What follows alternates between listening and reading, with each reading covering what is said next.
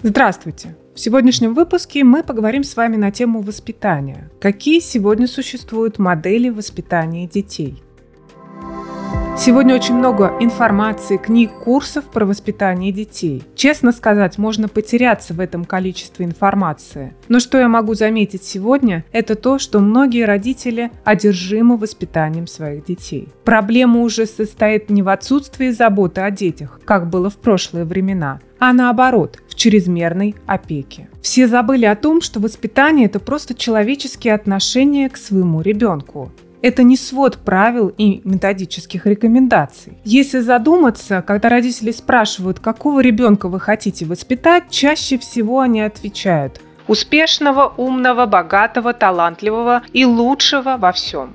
И мало кто уже ответит из родителей, что я хочу воспитать человека, который будет сам решать, кем он станет в своей жизни, сам понимать, что он хочет, быть уверенным в себе и счастливым так, как ему нравится. По моему мнению, родитель в воспитании своего ребенка должен быть проводником для него. Тем проводником, которые, например, работают в горах, которые знают местность, все дорожки и тропинки, которые знают об опасностях. То есть родитель должен стать тем человеком, который будет идти рядом со своим ребенком и при необходимости помогать ему, поддерживать его, говорить об опасностях или даже находить новую тропинку и исследовать ее вместе. Но путь ребенок должен выбирать сам, по которому он будет идти. Давайте же рассмотрим, какие основные модели воспитания бывают между родителями и детьми. Гиперопекающая модель воспитания. Слоган такой модели воспитания «Я сделаю для тебя все, потому что я люблю тебя». Здесь «я люблю тебя» подразумевается как потому что ты сам не справишься. Взаимодействие членов семьи здесь выражается в том, что взрослые стараются как можно больше облегчить жизнь детей, уменьшить трудности, вплоть до выполнения самими родителями того, что должны делать дети. Родители демонстрируют ребенку постоянную готовность помочь и вмешаться при малейшем затруднении. Родители проявляют чрезмерную заботу на темы здоровья, питания, внешности, учебы, спорта, социализации своего чада. Родители в такой семье выражают нежность, ласку, защиту и любовь по отношению к своему ребенку. То есть родители включены полностью в жизнь своего ребенка, постоянно выискивают возможные проблемы и трудности у него, которые необходимо устранить. Родители занимают психологическую позицию, называемой позицией превосходства, а дети занимают позицию зависимости. Как вы догадываетесь, попытки ребенка проявить инициативу не поощряются родителями. Секреты вызывают упреки и недовольство со стороны. Главное правило данной семьи единственное, что требуется от ребенка – делать, что говорят, и не сопротивляться. Когда ребенок нарушает принятое правило, такие родители не в состоянии наказать своего ребенка. В такой модели воспитания ребенок рассматривается как объект для инвестирования. Его успех или неудача определяют родителя как хорошего или плохого. Исследователи обнаружили, что дети и подростки, которых часто называют проблемными, воспитываются в слишком опекающих семьях. Давайте узнаем, почему так происходит. Потому что ребенок не может отвечать за свои действия, ведь любые проблемы решают родители. И поэтому любая, даже небольшая трудность приводит его в замешательство. А когда наступает момент того, что потребности и желания не удовлетворяются, ребенок впадает в фрустрацию и становится агрессивным. В большинстве случаев дети в такой семье отказываются от сопротивления родителям и отдают им полный контроль над своей жизнью. Им сложно выбраться из такой золотой клетки, так как возникает часто ощущение собственной беспомощности и чувство долга перед родителями.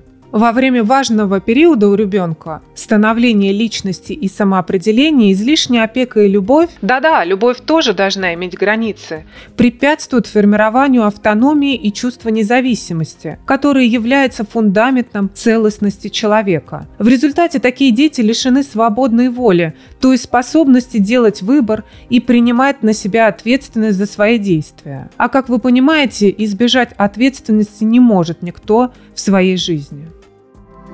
Демократическая модель воспитания. Слоган такой модели воспитания в нашей семье всегда должен быть мир. Ведь нам помогает уступчивость. Такая модель семьи отличается тем, что тут отсутствует иерархия.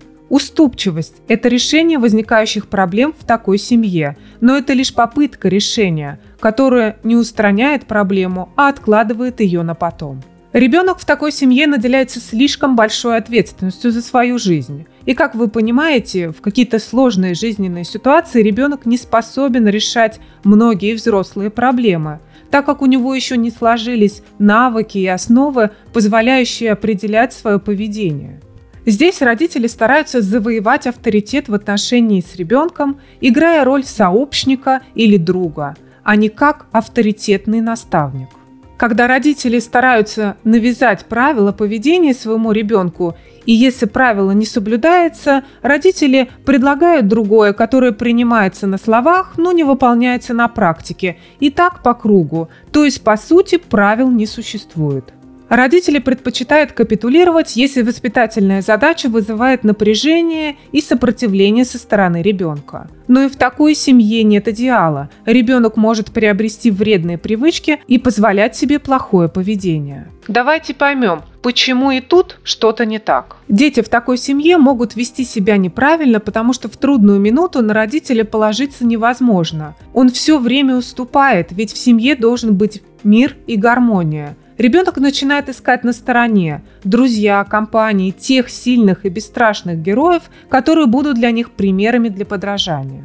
Часто ребенок считает, что у него прекрасные отношения с родителями, но это происходит до тех пор, пока в его жизни не возникают трудности и проблемы. В такие важные для ребенка моменты родители не могут дать ему поддержку и помощь. Начинаются споры, которые приводят к непониманию и конфликтам. А как вы помните, в семье должен царить мир и гармония, поэтому ребенок остается один на один со своими трудностями.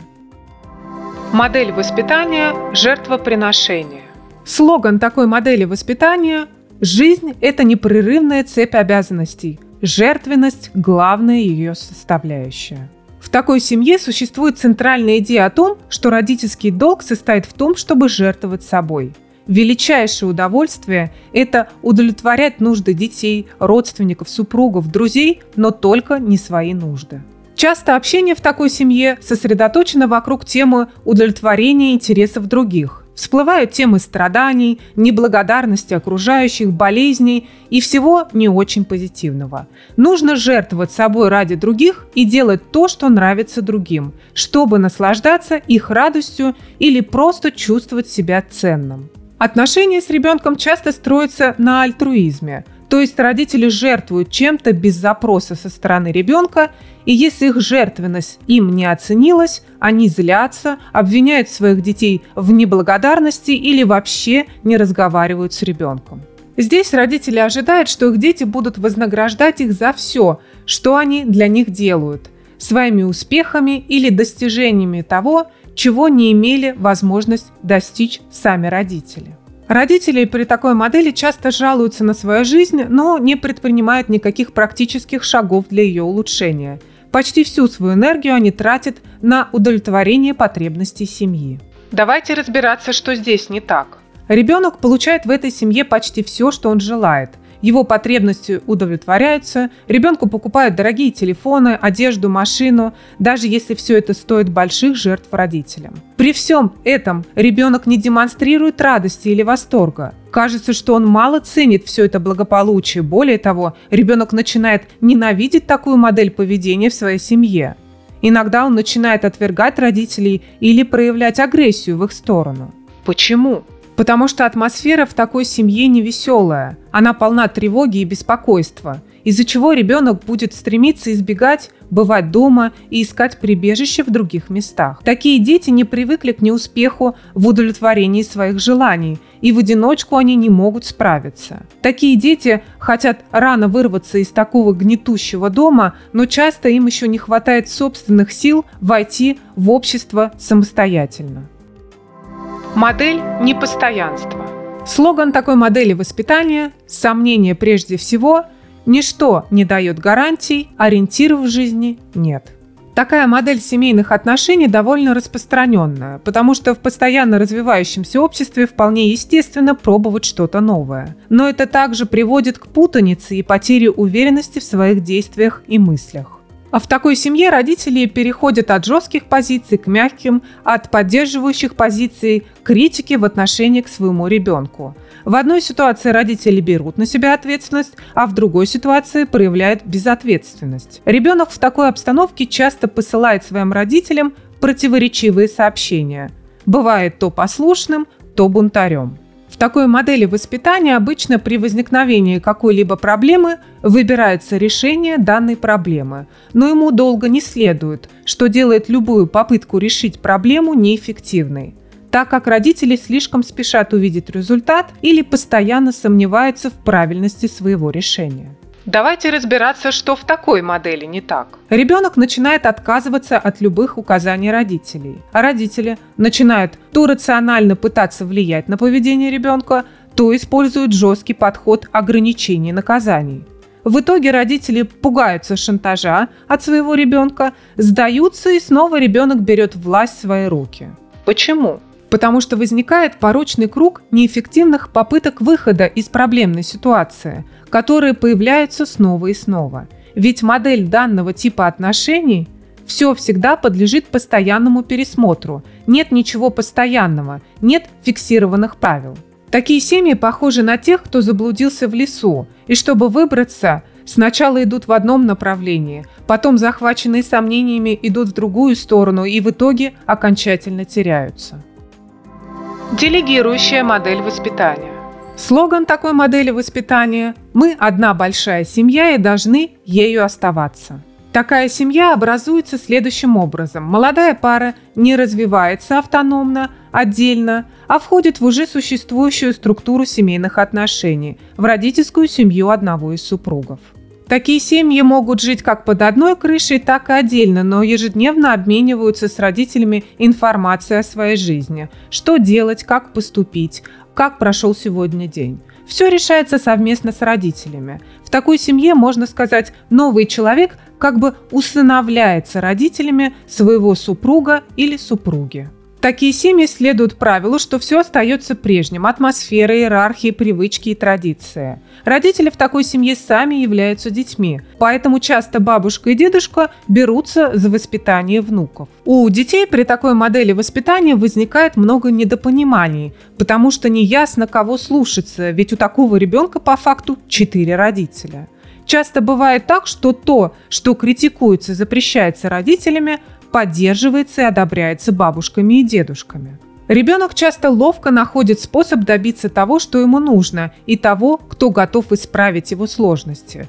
Кто-нибудь да согласится помочь. В таких семьях редко кто может решительно взять на себя роль проводника для ребенка, так как бабушки и дедушки не считают своим долгом четко определять требования и добиваться их исполнения. Они считают это задача родителей. Родители, в свою очередь, редко играют роль создателей правил для своих детей и носителям власти. Давайте разбираться, что в такой модели не так. Ребенок воспринимает родителей в такой семейной модели как старших братьев или сестер. Родители редко являются авторитетом. Бабушки и дедушки являются эффективными посредниками для получения своих хотелок, материальной или моральной помощи.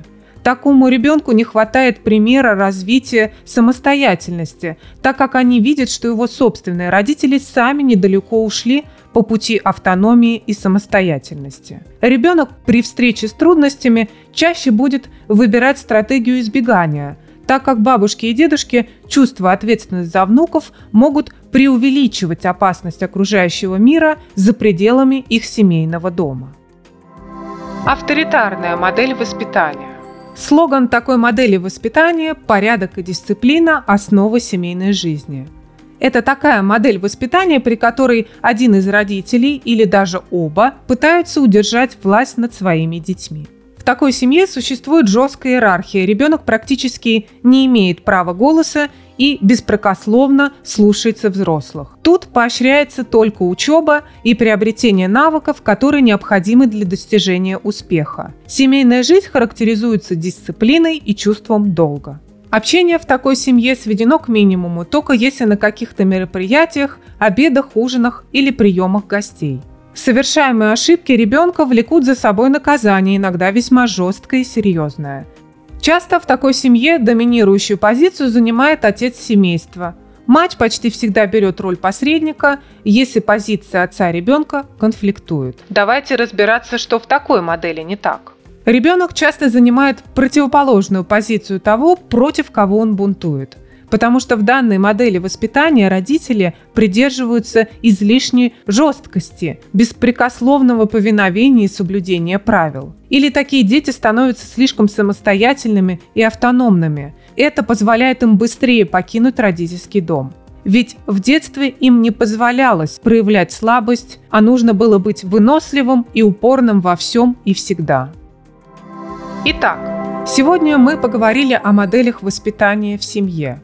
Чем отличаются такие модели друг от друга и что влияет на поведение ребенка, когда он воспитывается в той или иной семье. Конечно же, я описала не во всех подробностях и деталях каждую модель, только более общие и самые важные черты каждой модели. Некоторые могут воскликнуть. Это же, конечно, полная жесть. Как мы вообще выживаем в таких семьях? Спокойно, все хорошо, мы справляемся. Человек очень уникальное существо, гибкое, умное и пытающее выжить любой ценой.